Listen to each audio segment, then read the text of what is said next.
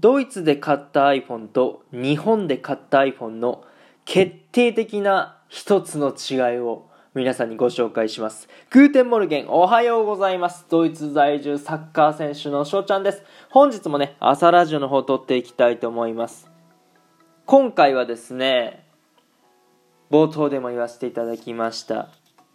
ドイツで買った iPhone と日本で買った iPhone の決定的なね、違いっていうものを紹介していこうかなと思います。まあ、最近僕ね、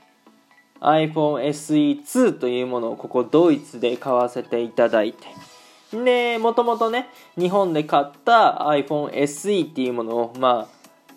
ドイツにも持ってきておりましてそうだからあ日本で買ったものとドイツで買ったものがね、えー、手元に今あるわけですけどもこれでもうね実験済みでございます。この違いをねもう面白くなっちゃって。うんで皆さん何やと思いますか？このねドイツのドイツで買った iPhone と日本で買った iPhone のこの違い。まあもちろんね最初に初期設定とか行う時にね、まあ、ドイツで買えばドイツ語表記のなんか文字が出てきたりで日本で買えば日本語のね文字が出てきたりとかあしますけどそれは言語設定とかでも変えれるし、うんまあ、そんなしょぼいことではありません。の本当に決定的な違いだと思います。もう知らない人にとったらあそうなんやってなると思うんですよね。うん。さあ検討つきました。思い思いだ思い出すじゃないな。なんかひらめきましたか？はあ。まあずるずるとね、えー、答えを引き伸ばしてもしょうがないので、えー、発表させていただくとですねドイツの iPhone はシャッター音も鳴らさずに写真を撮ることができます。はい。これっていうのは、まあ、iPhone って音量を調節することができると思うんですけど音量をねゼロにすると写真を撮るときにシャッター音が鳴らないんですよ。じゃあ逆に日本の iPhone はどうかっていうと音量をゼロにしたとしてもシャッター音は絶対鳴るんですよね。うん。ここの違いは本当びっくりしましたね。うん、まあ正直言うとこれちょっと前からね、えー、知ってたんですよ。うん、でそれを教えてくれたね、えー、友達がいるんですけどドイツにいた。で、その子がですね、まあ、学校に通ってたんですけど、まあ、黒板にね、書かれてるものを、まあ、写真撮ると。うん、これ日本のね、大学生とかもよくあることだと思うんですけども、まあ、日本の場合ね、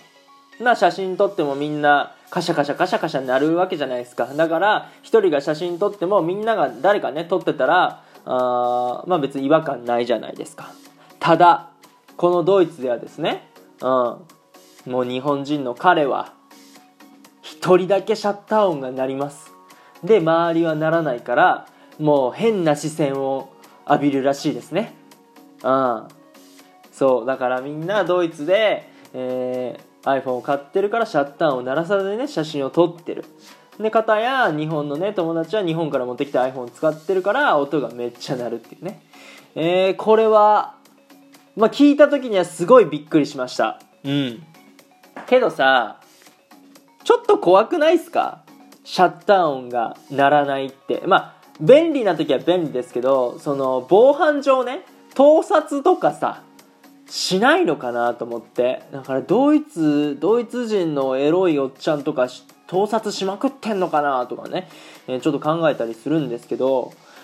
うん、日本でいたらまあ被害が増えるんじゃないかなっていうところありますね。これ、まあ、どういう仕組みでなってるのかわかんないですよ。うん。国のなんか決まりなのかな？そこら辺はちょっとわからないんですけども、まあ、とにかくですね、ドイツの iPhone だと写真撮るときにね、シャッター音鳴らさずに撮れるけど、日本ではシャッター音ね、鳴ら、なる、なっちゃうっていうね、えー、こういう決定的な違いがありますというところでね、えー、もうちょっと長くなっちゃいましたね。今日の話がいいなって思った方、あぜひ、いいね、フォローとよろしくお願いします。お便りの方ね、ご質問、ご感想とお待ちしておりますので、どしどしご応募ください。今日という日がね、良き一日になりますように、アイネンシェイネンタクのビスダン、チュース